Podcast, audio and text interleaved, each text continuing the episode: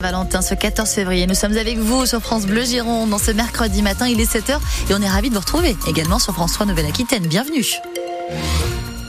Et ça commence à ralentir un petit peu sur la 10, hein, pas de surprise de Saint-Valentin, Janelle Bernard. Non, c'est vrai. Oui, 4 km de ralentissement déjà depuis euh, ce matin au niveau de Saint-André-de-Cubzac en direction euh, de la Rocade. Vous êtes quand même ralenti ce matin. Vous commencez à être nombreux dans le secteur. Alors pas de gros bouchons, hein, euh, mais quand même les premières difficultés que vous rencontrez actuellement sur la 10. La météo, on est sur une journée plutôt grise aujourd'hui. Oui, des nuages qui vont en plus s'épaissir au fil de la journée avec un ciel très couvert donc, mais pas de pluie a priori attendue sur la Gironde aujourd'hui aujourd'hui.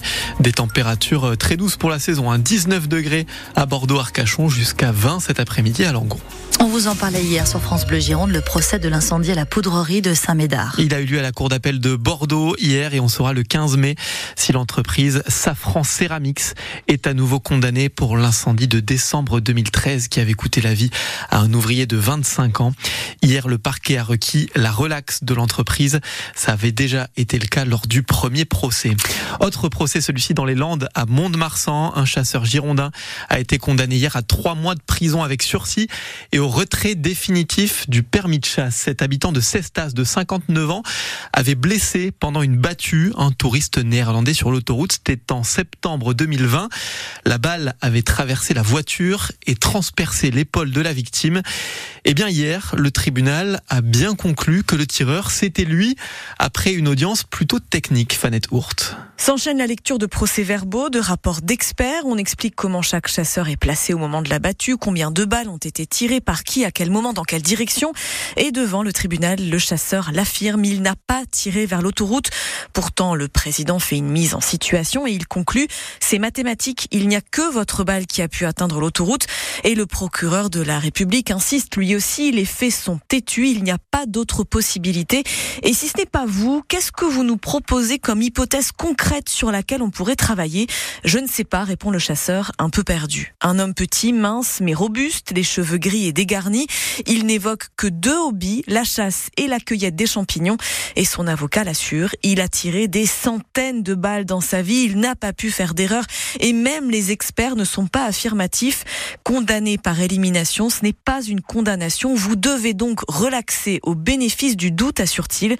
Mais le tribunal, lui, n'a eu aucun doute. Fanette Hourt pour France Les gendarmes girondins, eux, ont eu une sacrée surprise dimanche. C'est le journal Sud-Ouest qui nous raconte ce contrôle de vitesse sur la nationale 89 à Béchac et Caillot entre Bordeaux et Libourne.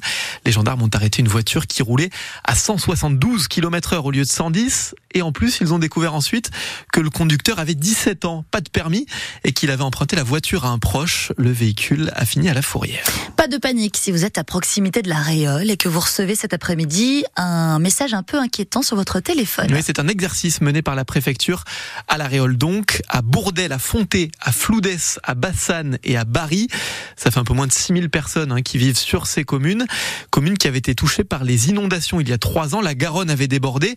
Alors c'est un un exercice cru qui va avoir lieu.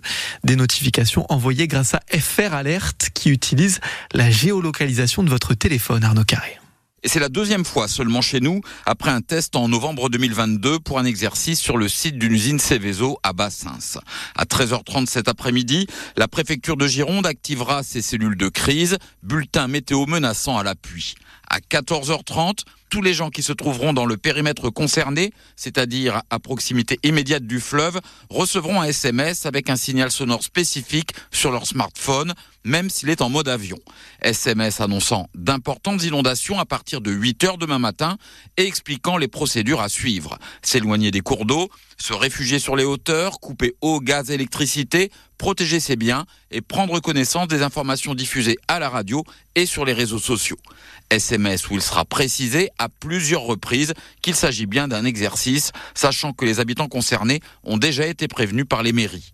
Le système FR Alerte sera déclenché une deuxième fois demain à la mi-journée pour prévenir que l'alerte inondation est terminée. Et pas de panique donc pour cet exercice. Toutes les précisions sont à retrouver sur francebleu.fr. Si vous aviez décidé de partir en vacances en train ce week-end, ce sera peut-être compliqué. Oui, parce qu'il y a une grève des contrôleurs qui demandent de meilleurs salaires et des fins de carrière plus adaptées. On ne sait pas combien de trains vont rouler. Hein. On connaîtra en fin de matinée les prévisions de circulation. Mais les syndicats annoncent déjà que 7 contrôleurs sur 10 seront en grève. Autre grève, bon, qui vous fera sûrement un petit peu moins mal, ce sont les employés d'Ubisoft, le plus gros studio français de jeux vidéo, qui sont appelés à cesser le travail aujourd'hui. Eux aussi réclament une hausse des salaires à la hauteur de l'inflation. Ubisoft qui emploie plus de 400 personnes dans son studio bordelais. France Bleu Gironde, les 7h05, hommage national à Robert Badinter aujourd'hui. Oui, place Vendôme à Paris, devant le siège historique du ministère de la Justice. Emmanuel Macron le, précisera, le présidera vers midi. L'ancien garde des Sceaux est mort vendredi dernier à 95 ans. Et il y a un hommage aussi qui lui sera rendu à Libourne, au tribunal, également à midi, à l'initiative des avocats et des magistrats libournais. On part sur le bassin d'Arcachon ce matin, au village de l'Herbe, au Cap Ferret. Oui, c'est un peu la carte postale hein, du bassin d'Arcachon. Peut-être le plus beau village de la presqu'île, les cabanes colorées, la chapelle, les huîtres au bord de l'eau et les parcs à huîtres dans l'eau. Sauf que le problème, c'est qu'il y a des anciens parcs à huîtres abandonnés, des tonnes de ferraille sur lesquelles vous risquez de vous couper en vous baignant à marée haute. Alors un chantier a été mis en place pour tout nettoyer, Stéphanie Skock. Face à la chapelle de l'Herbe, sur l'une des plages les plus fréquentées du Cap Ferré, à marée basse, on découvre la friche ostréicole. Des tonnes d'huîtres agglomérées qui ont formé au fil des ans des récifs coupants comme des lames de rasoir.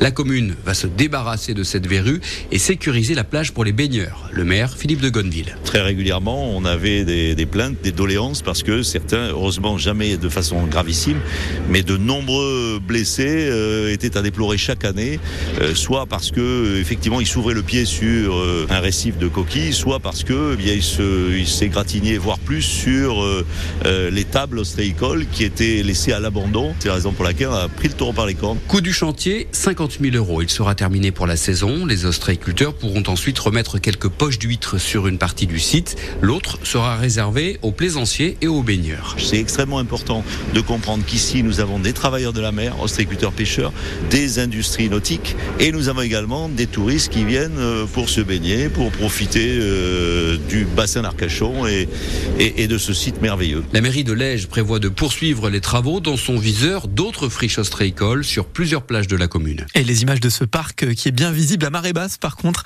sont à voir sur francebleu.fr.